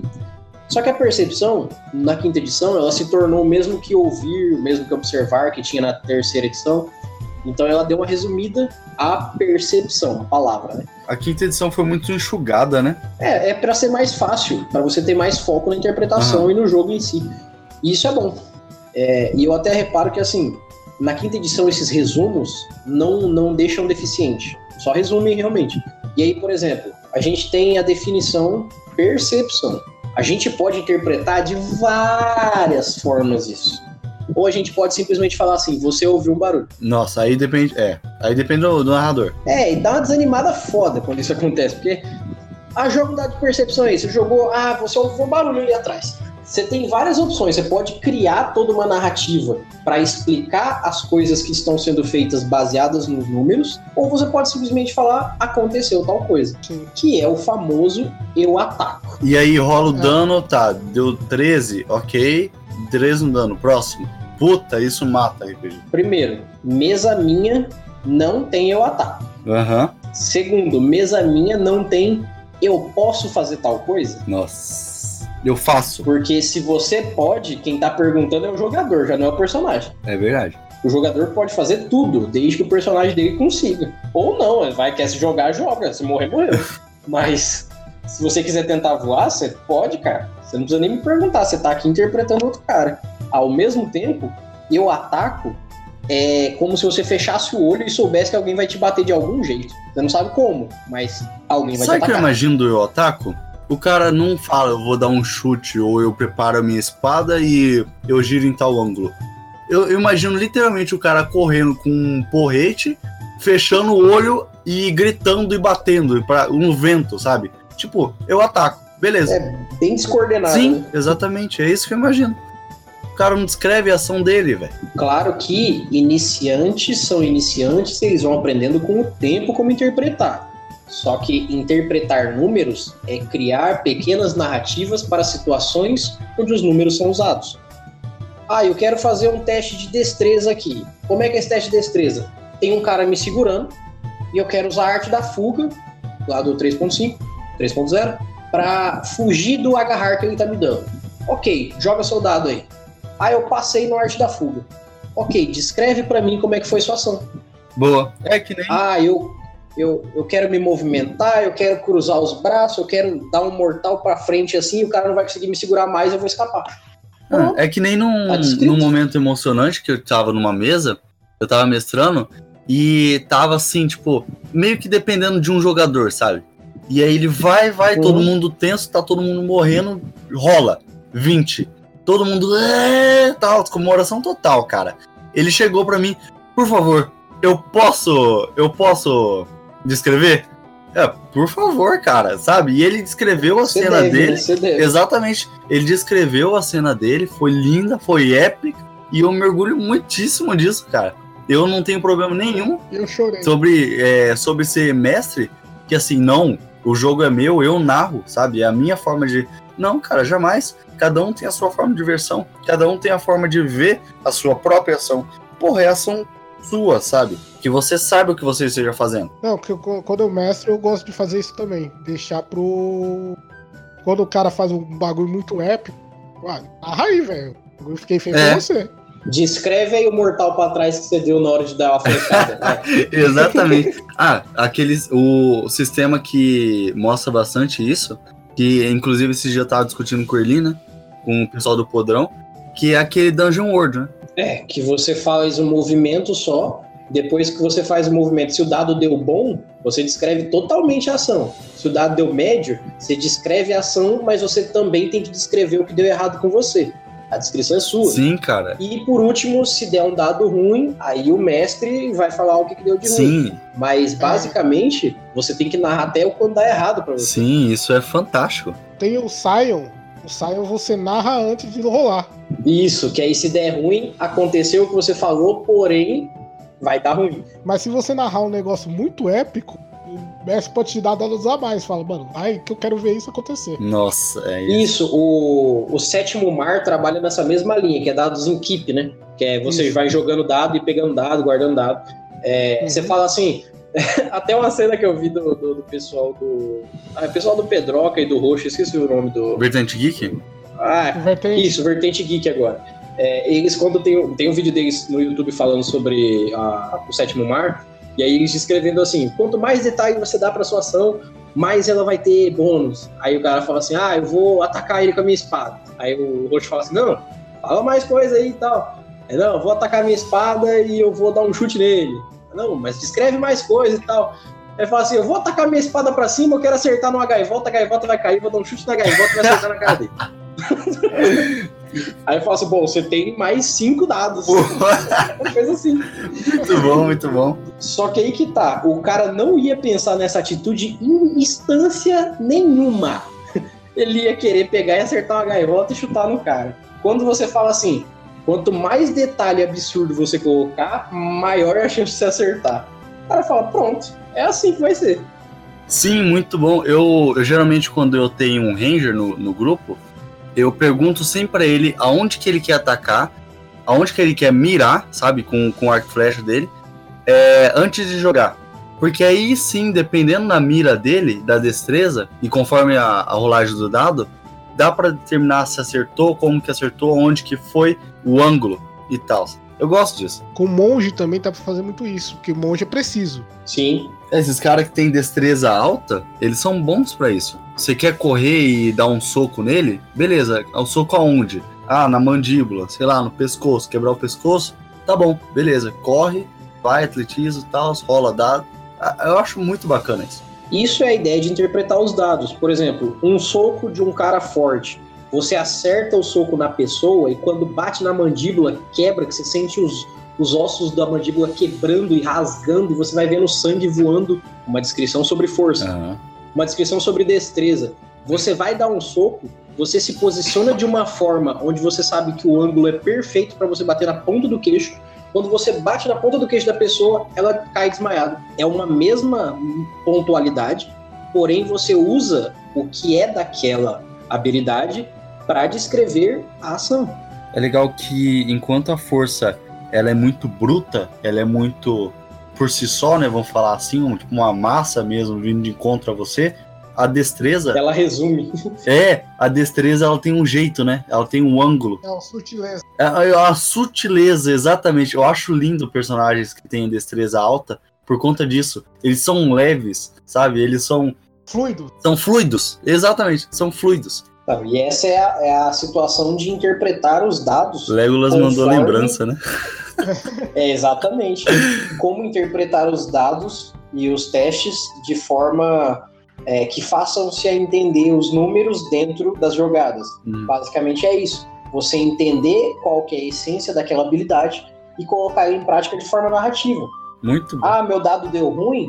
você vai ter um, uma descrição ruim daquela situação. Meu dado deu bom, descreva de uma forma boa dentro daquela habilidade. Sim, exatamente. E essa foi a primeira leitura de e-mails e recados. E o nosso próximo episódio teremos a sua. E agora, sem mais delongas, vamos agora falar sobre os seres da floresta, da tundra, do deserto, dos outros planos. Vamos falar sobre monstros. Segundo o Forgotten Realms, eles advêm das profundezas da Terra, da extensão infindável e escura do subterrâneo. Eles advêm dos poços fétidos do abismo, do labirinto de teias da infinita Rainha-Aranha ou do bastião do ódio, onde reside o filho de banho. Eles são criados por maldições antigas, gerados em laboratórios mágicos, procriados com rituais obscenos, e formados em catástrofes arcanas. Eles são os acólicos da vontade divina e os remanescentes distorcidos da fúria dos deuses, forças de destruição incontrolável ou agentes sutis da corrupção. Já na terceira edição do Defensores de Tóquio, diz que muitas delas servem bem como adversários para os aventureiros em situações de combate, outras funcionam melhor como animais de carga ou montaria, em outras até advêm e servem como raças para personagens. Esses são os resumos mais interessantes que eu consegui trazer para vocês do que é um monstro num RPG. E agora eu queria perguntar para vocês aqui, é, para a gente começar bem, quais são os monstros que mais vocês conhecem no RPG? Um bom monstro que o Almir, inclusive, é, é, falou aqui quando a gente estava conversando sobre isso, é o dragão, né? Que às vezes não considero ele como um monstro, mas eu considero ele como um monstro, sabe, nas minhas aventuras. Porque ele é um ser incomum, sabe? Depende. Depende de como você quer seguir a aventura. Você pode deixar ele como o maior monstro que tem na aventura, ou como um guia, até, para os personagens. Então pode ser tanto mal como bom, dependendo da, da situação que ele se encontra. É assim. verdade. Eu já, eu já até dei um dragão como pet pra um personagem meu. Mas aí você quer ser mamateiro, né, velho? não, não, era um pseudo dragão, não era nenhum de verdade. Ele nem cuspia. Era uma galinha. Era uma galinha. era, uma, era uma galinha vermelha. Era uma galinha com, com escama. Aí eu falei que era o dragão. É o chocobo. Ó, eu diria mais. Nem todo dragão é inteligente até. É engraçado que os dragões têm hierarquias entre eles, né? Sim, em algumas histórias sim. Eu acho interessante isso. Eu sempre, eu sempre gosto de usar é, isso. É, é, engraçado, uma vez eu, eu tava jogando, eu tava mestrando um, uma mesa, e eu falei assim, galera, esse mundo ele é completamente é, pé no chão, não tem tanta magia, não tem seres mágicos, não tem dragões, não tem feiticeiro, não tem muito isso. Vocês vão ser, vocês vão ter pessoas mágicas no grupo de vocês, mas não é comum, beleza? Beleza. Tá. No meio da aventura lá, eles veem um um sujeito que um político mesmo que ele era muito peculiar, vamos falar assim. E um deles, o bruxo, ele identificou que esse sujeito, esse político, usava um feitiço para se encobrir, quando na verdade ele era um dragão. E aí, e aí todo mundo ficou assim, nossa, tal, e, tipo, cara, você falou que ia ser mó escuso, tal, o, o uso de, de seres assim. Eu falei, é, realmente. Mas vocês não sabem a hierarquia que, que ele possui, sabe? Ele. Talvez ele seja um dos menores dragões, vamos falar assim, para viver na Terra entre vocês. Entendi, entendi. Deixa eu choque. Exatamente, é, os caras ficaram desnorteados. Eu, eu adoro bastante brincar com essa questão de. com essa noção de, de, de norte dos jogadores, né? Que às vezes eles parecem que é alguma coisa e aí a visão deles muda completamente. Então, depende bastante no caso do dragão, se você quiser ver ele como um monstro ou não, dependendo da fonte de referência que você usa. Primeiramente, quando a gente vai usar um monstro, a gente usa ele dentro de um sistema, na teoria. Então você vai se basear no que está escrito no sistema lá. Ah, vou jogar um GURPS, vou jogar um 3DT, vou jogar um D&D, vou jogar um Tormenta. Você vai ver lá no sistema como que o bicho é. Primeiramente, para você ter uma base. Não é uma obrigação, mas você tem uma base ali. Depois você pode, por exemplo, ah, eu tô jogando um D&D, mas eu não tô gostando desses dragão assim inteligentão, que troca ideia. E, sei lá, esses dragão tão muito gente pro meu gosto. Eu quero que eles fiquem mais bicho. A gente pode ver, por exemplo, é, não sei se vocês assistiram, mas é, Coração de Dragão, Nossa, Que- que é um. é, agora são quatro filmes já que tem. Se não me engano, são quatro filmes, isso. Só lembro do primeiro. É, o Coração de Dragão começa com dragões altamente evoluídos, que eles são totalmente ligados com os seres humanos, eles participam da história da humanidade, eles têm aquele pacto do coração que eles conseguem dividir a vida deles com alguém, eles falam, eles são totalmente próximos da humanidade. Uhum. Já para os últimos filmes, vocês vão reparando que, por exemplo, o dragão ele vai ficando mais bestial, mais animal Uhum. mais é, comum, como um bicho mesmo. E aí, ainda assim, você vê que ele não perde aquela essência de dragão que tem inteligência, só que ele vai ficando bem menos personagem interpretável do que um NPC ou um bicho mesmo. Ah, que nem os dragões do Reino de Fogo. Isso. Que eles são bichos, mas eles são inteligentes. Eles flanqueiam. Ah, sim, é verdade. Em suma, o dragão é uma besta mágica, uma criatura mágica que é inteligente. Mas tem, tem fontes que dão um, um- um dragão que não é inteligente, sei lá. é, nas Brumas de Avon, quando cita dragão, chama eles de, de, de monstros. É, existem outros, outras fontes que colocam o dragão só como um bicho mesmo. Você pode colocar ele dessa forma. Só que você não pode esquecer que ele ainda é um bicho grandioso. Aham. Então ele é um monstro sim, só que ele é um monstro que pode ser muito mais inteligente que um personagem. Muitas vezes é muito mais inteligente, até o mais burro deles. É, exatamente. E tem algum outro algum outro bicho assim que quando vocês falam de RPG e fala bicho de RPG, vem aquele bicho assim. Tarrasque. Ou um ícone. Um ícone. Ah, o Tarrasque. Ô, louco. Esse que é o medo de muitos jogadores de RPG. Task, ele é pra aquela turma nível 20 já, né? É, é o destruidor do- de mundos, ele é considerado até? É, também depende do RPG que você tá jogando, mas ele é um bicho grande, imponente que tem. Nossa, dá trabalho pra muita Nossa. gente. O- cara, Um, eu nem ouço. um jeito, um jeito legal de usar o Tarrasque é botar os jogadores não pra lutar com ele, mas sim pra fugir dele. É. Coloca eles em cima das costas deles, quando eles veem, eles estão em cima do Tarrasque. Outro, outro, outro monstro que me remete bastante quando se fala em D&D, é, tá até no na capa do Manual dos Monstros, né? Que é o Beholder. Uhum. Cara, aquela bola de carne é, é quase impossível você falar de monstro e não pensar nele. Por sinal, um dos bichos mais inteligentes do D&D. Então, eu tava pesquisando sobre ele esses dias, faz um tempinho até, e não é aquele ser é, selvagem, vou falar assim, bestial.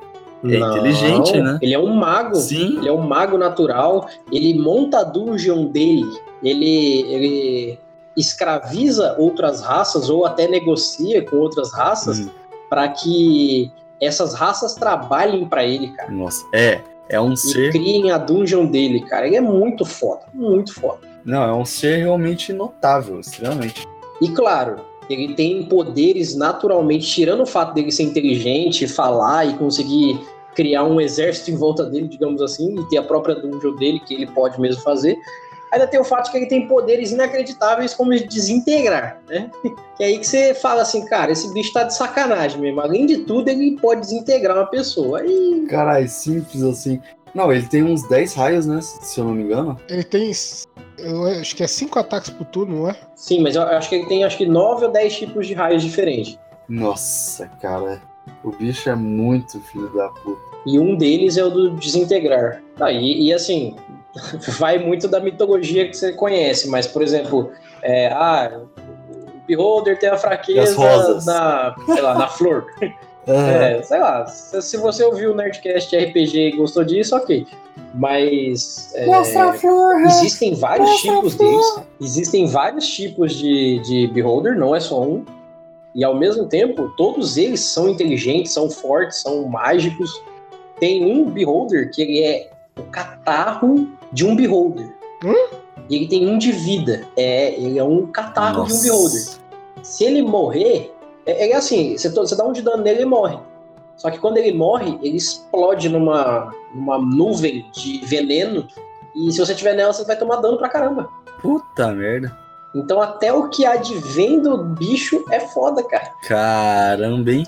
E aí você já tira uma base do quanto que esse bicho é cabuloso. Dá raiva esses bichinhos, filho da mãe, que são feitos só pra você matar eles, sabe? E aí quando você faz realmente faz isso, você se fode. Então, tem, tem mais algum bicho assim que vocês se lembram que falou de RPG, falou de tal bicho? Goblin clássico. Clássico. Esse bicho tão subestimado que todo mundo acha que ele foi feito pra morrer. Dá trabalho, fiote, dá trabalho. Goblin, às vezes você tem mais trabalho pra matar o Goblin do que, o, do que um dragão. É, e, e lembrando que o dragão ele é um bicho relativamente solitário e a organização dele é muito pequena. Os Goblin não. Goblin se organiza em bando, em tribo. É, é cabuloso, cara. Eu É bem Eu diferente. não me lembro qual que era o RPG que eu joguei que tinha uma formação de Goblin, que são meio a um em cima do outro, virava três, virava um satanás na terra. Tem alguns RPGs que colocam o Goblin não só como um bicho social, porque, assim, o Goblin é um bicho social, ele vive em tribo, ele cresce, mas existem raças, por exemplo, o Hobgoblin, Hobgoblin? É, que eles escravizam goblins e criam novas sociedades. Então você consegue, com o Goblin, criar uma gama incrível de jogo, cara. Incrível. Você pega ali e fala, ah, eu vou, eu vou jogar de Goblin, eu vou colocar um Goblin na história. Você pode colocar um grupo de 10 Goblin, ou pode falar que existe um grupo de 10 Goblin que vem de uma aldeia de 150 Goblin, que é governada por um grupo de Hobgoblin, e esses grupos de Hobgoblin também escravizam alguns Orc e pronto. Toma aí, um plot gigantesco. Só com os monstros. É, e aí você consegue ver que, por exemplo, os Goblins, eles são partes iniciais, por exemplo, para um jogo, porque eles te dão ganchos. Uhum. Você pode usar o Goblin como um gancho básico de ganchos maiores. Então, ele é um bicho subestimado pra caramba. E, infelizmente, até por falta de leitura de muitos narradores e jogadores, ele passa a ser um bicho pra morrer. Hum. Só um bucha. É, mas veja bem, quantas vezes você conhece que alguém falou assim: eu quero pegar Goblin como idioma, porque quando eu ver um Goblin eu quero tentar negociar com ele. Raríssimo. É, já dizia Eduardo Spor: Goblin não se fala, Goblin se mata. Exatamente. E se você for por esse caminho, realmente você pode matar os goblins se for mais forte. Mas e se você virar líder do bando? Uhum. Não, eu fico pensando assim, você matou um Goblin, beleza. Esse Goblin é a filha do chefe da tribo dos Goblins. Ah, Né? No jogo você vai ser perseguido por 300 Goblins. Então, Exatamente. quando se fala em Goblin, geralmente tem aquela visão do bichinho pequenininho, né? Aquele serzinho Uhum. baixo que com uma tacada de, de taco de beisebol na cara já, já tá tudo certo. Mas, cara, e se um exército de Goblin vier atacar? Cara, é O difícil. número faz diferença. Poxa, lógico. No Sim. Dungeons and Dragons, Com certeza. os goblins, se eu não me engano, tem dificuldade meio. Só que aí que tá. Aham. Quando você vai calcular a ND, o nível de dificuldade, você sempre calcula assim: para cada quatro jogadores, você bota um bicho nível 1, quando tá todo mundo no nível 1. Então, um grupo de quatro Uhum. pessoas é equivalente a um bicho de ND 1. Só que se você for parar pra pensar nesse cálculo e ver que o Goblin vale meio, um Goblin equivale a dois personagens. Então, ah, eu criei o meu Ladino combado no level 1. Enfrenta um Goblin sozinho. Vamos ver se ele tá bom mesmo. Se o mestre quiser pegar pesado, cara, você vai sofrer na mão desse cara, porque o Ladino tem pouca vida no primeiro nível. Goblin vem com a porra de um, de um porrete, te dá uma, um atordoante, eu quero ver. Tem mais algum bicho que vocês queiram citar que vale a pena, que é bicho. Falou de RPG, falou desse bicho? É o Devorador de Mentes. Ah! Nossa, de Mentes, o povo. exatamente. Esse bicho é. Ele é um cara que ele participa muito quando o pessoal quer usar ele como vilão e quer trabalhar com os planos. Cara, ele é sensacional, mano. Eu já usei ele como um estrategista uma vez, numa mesa minha, que teve uma personagem que ela meio que se desgarrou do, do grupo, sabe? Ela saiu do grupo e aí depois ela quis voltar. Aí eu, beleza, vou, vou mestrar uma mesa só pra você e tal. E aí ela, ela viu uma. Esse bicho, esse o Devorador de Mentes, falando com, com um vilão que ela já conhecia, sabe? Mas como ela era fraca ainda, né, é, acho que nível 5 e tal, ela resolveu não atacar. Enfim, pena que a história não deu certo, porque o, o- a mesa acabou depois, não deu pra concluir. Mas eu coloquei esse Devorador de Mentes como um grande estrategista, sabe? Do, da, do, da aventura. Sim, é, exatamente. Porque assim, tinha um vilão central que todo mundo via. Só que por trás dele tinha é, todas as amarrações políticas, vamos falar assim, sabe? Hum. E esse cara tava por trás de todo mundo. Caraca, que massa. Depois eles descobriram tal, mas só que. Quando o Devorador de Mentes perguntou tudo. O que acontece? É o que ele faz de melhor, né? O, o segundo tópico que eu, que eu gostaria de levantar aqui, é, esse é um tópico, ainda bem que vocês também são narradores, então facilita bastante. é, a escolha dos monstros. Como que a gente deve trabalhar a escolha dos monstros no RPG? Eu trabalho muito, principalmente por conta da geografia em que o grupo tá. Se eles estão numa floresta, eu geralmente vou colocar um ente ou alguns goblins ou alguma coisa assim. E eu, pelo menos inicialmente, eu coloco baseado no. Primeiro, em quem são os personagens. Os personagens quem, quem que vocês são? O que, que vocês são, Davi? Porque é aí que você consegue gerar a gama de inimigos para ele. Uma coisa que assim, eu, eu vejo na, na hora de decidir os monstros. É aquele, aquela coisa de vamos calcular o nível dos personagens, é, vamos, vamos ver, que é no caso a ND, né, do desafio. Uhum e aí vamos calcular os recursos que o personagem Sim. tem, porque não adianta colocar um bicho que é do mesmo nível de dificuldade que eles precisam, mas eles não têm uma poção, eles não têm um personagem que cura, e aí eles vão acabar, sei lá, morrendo de fome na floresta.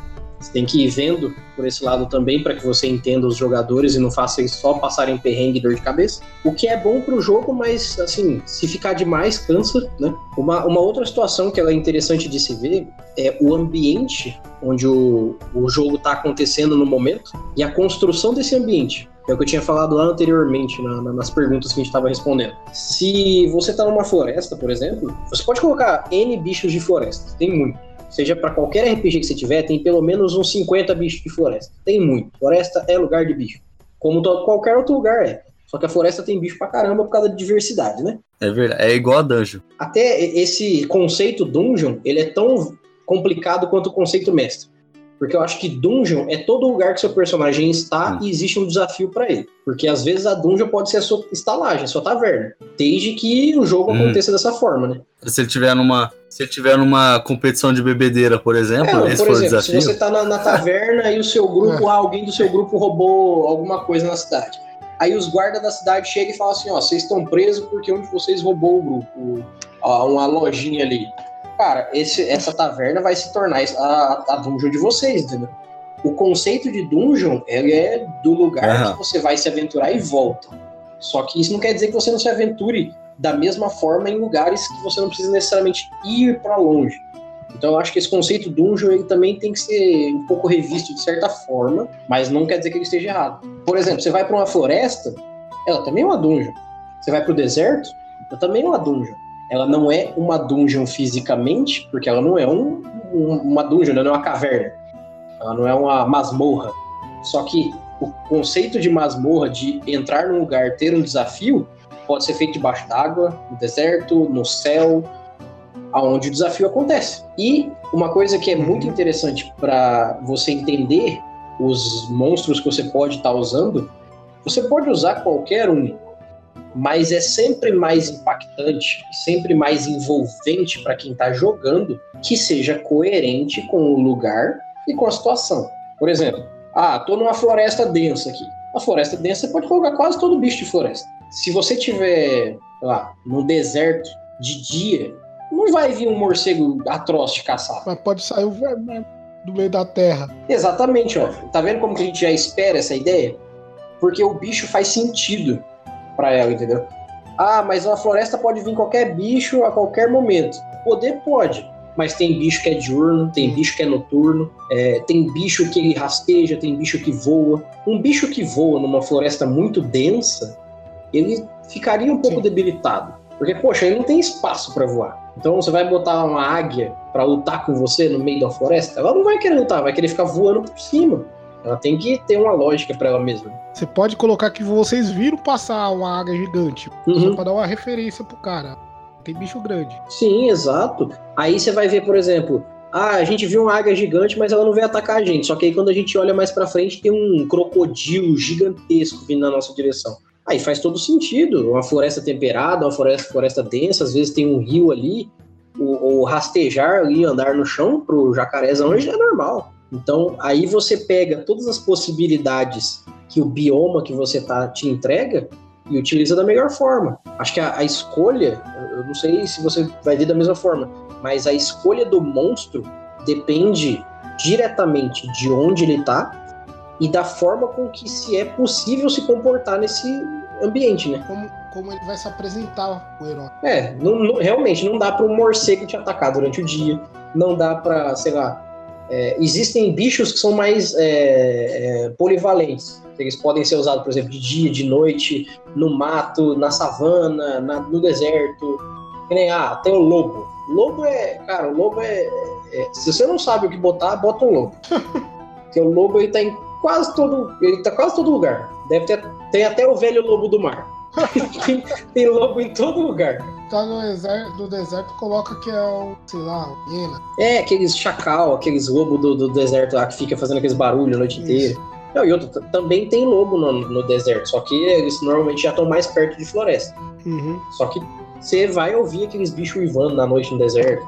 E, e aí também você vai ouvir eles na floresta, você vai ouvir eles na savana, vai ouvir eles na tundra. Uhum. Então o lobo é uma carta branca ali, é um coringa. Só que, por exemplo, ah, eu quero usar o urso coruja. Nossa. Não.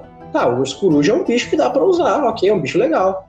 Só que o urso coruja vive em caverna, pelo que tá descrito na história dele. Uhum. Então, ele provavelmente você não vai ver ele voando por aí de boa. Não vai ver ele uma águia voando tranquilamente. E ainda assim, eles não vão estar tá na beirada da cidade. Não é todo lugar que cabe. A narrativa é sua, mas a gente pode fazer com que as pessoas se sintam mais imersivas na coisa e não ficar quebrando a, o visual da pessoa.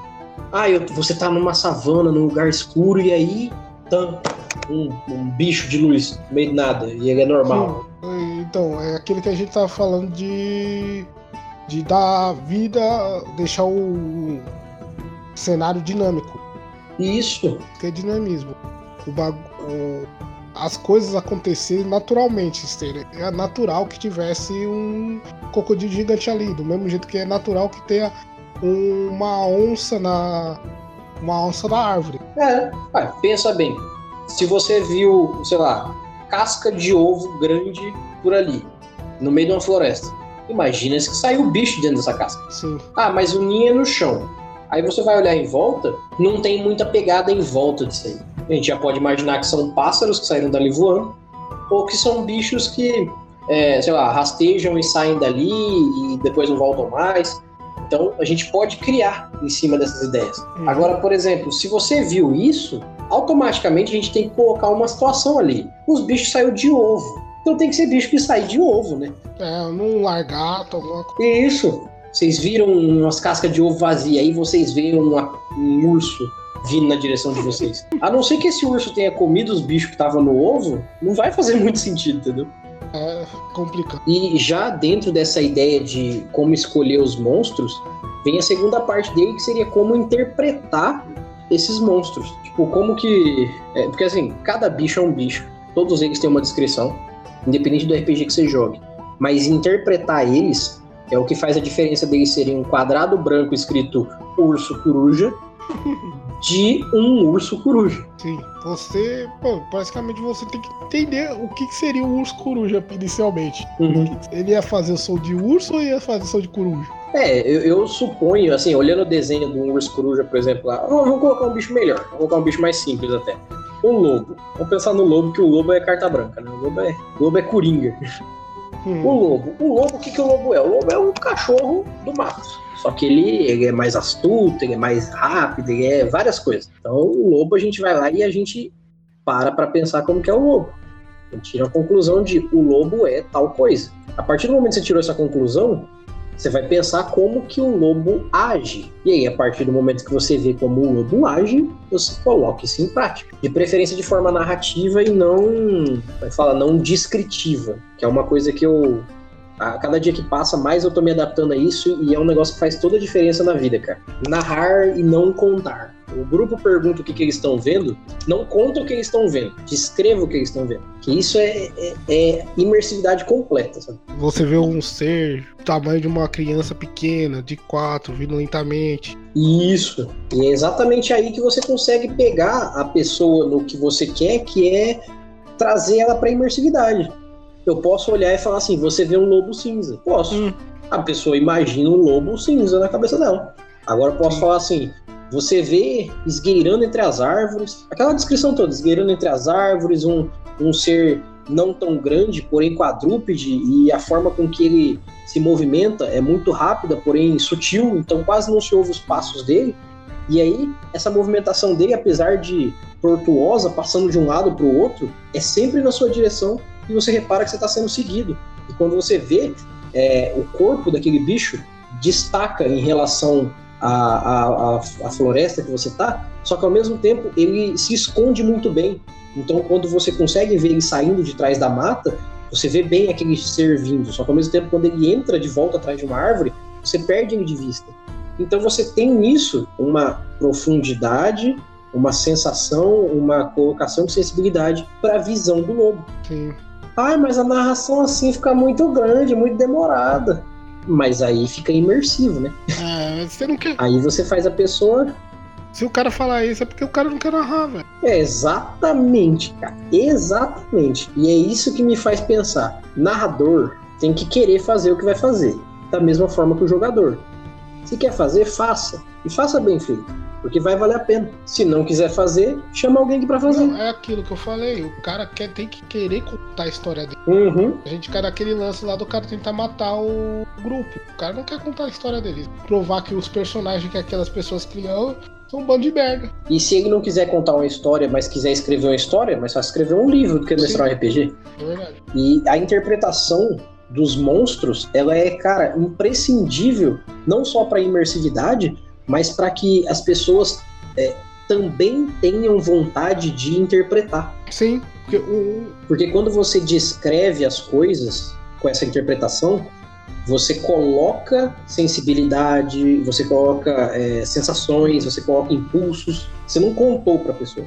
Se você ficar contando para ela, quando você perguntar, e aí, o que, que você faz? Ela vai te contar. Ah, vou pegar a espada e vou atacar. Não, que nem, por exemplo, um, eles encontram um devorador de mentes. Uhum. Um devorador de mentes vê um mando de humanos pra ele um, é ralé do universo. Então ele sempre vai agir de uma maneira snob.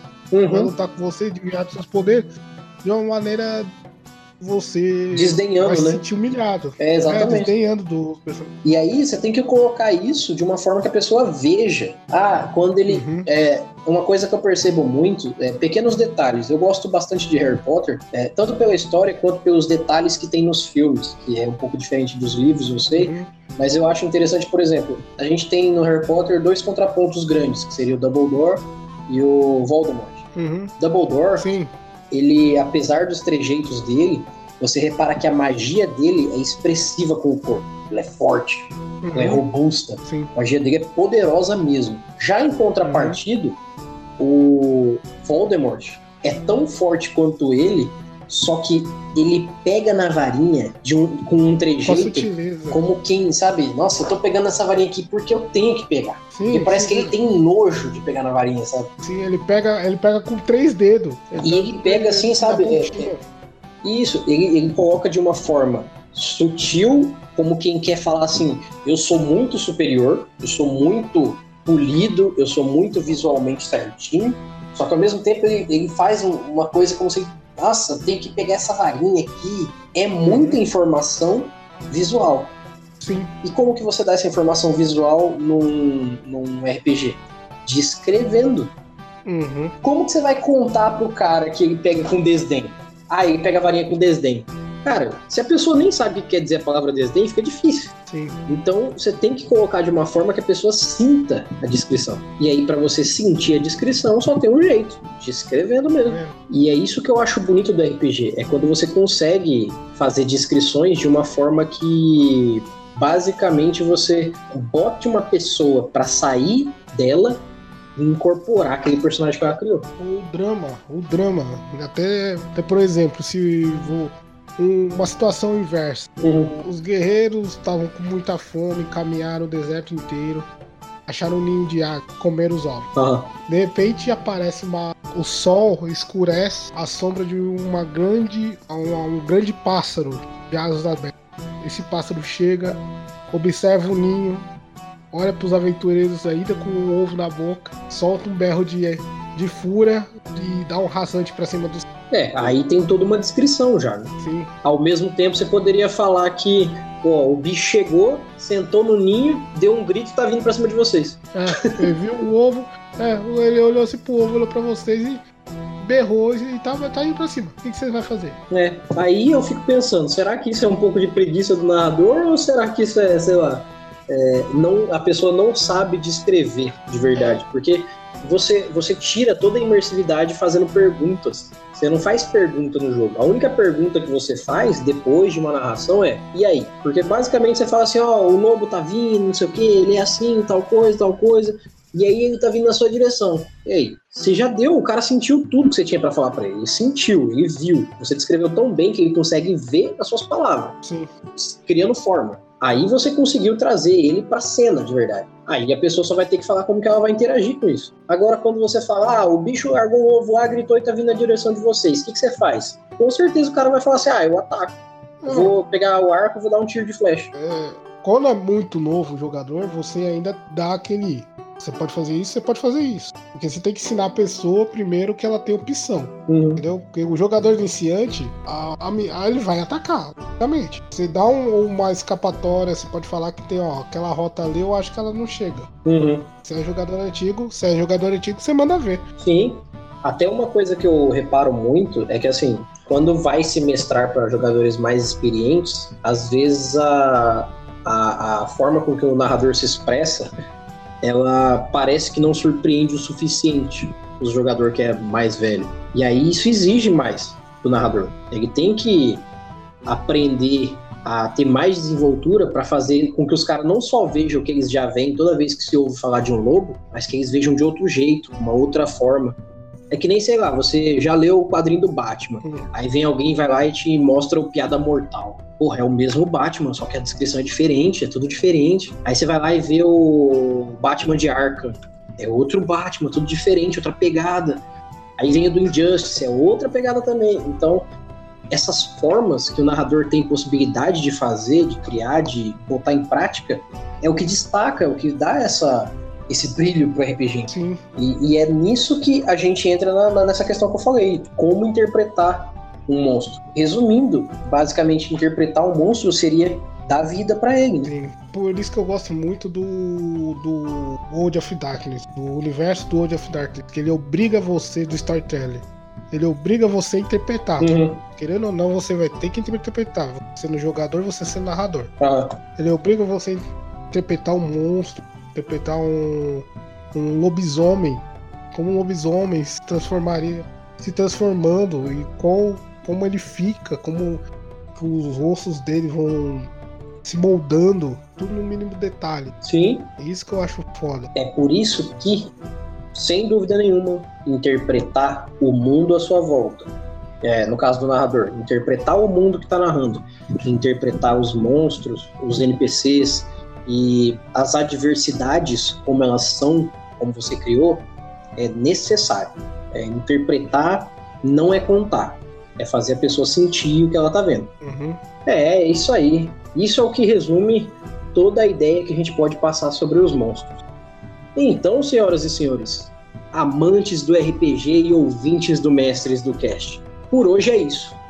Eu tenho certeza de que tudo que foi dito hoje aqui vai ser de grande utilidade para suas futuras mesas. E eu espero que todos tenham gostado do que ouviram. No próximo episódio, espero mais perguntas e recados de todos os nossos ouvintes. E não esqueçam de dar aquela passadinha lá no Estalagem, nem no Podroncast. Não esqueçam. No mais, eu agradeço a todos vocês. Meu nome é Erli e eu estarei aqui esperando por vocês. Nos vemos em nosso próximo episódio. Até mais!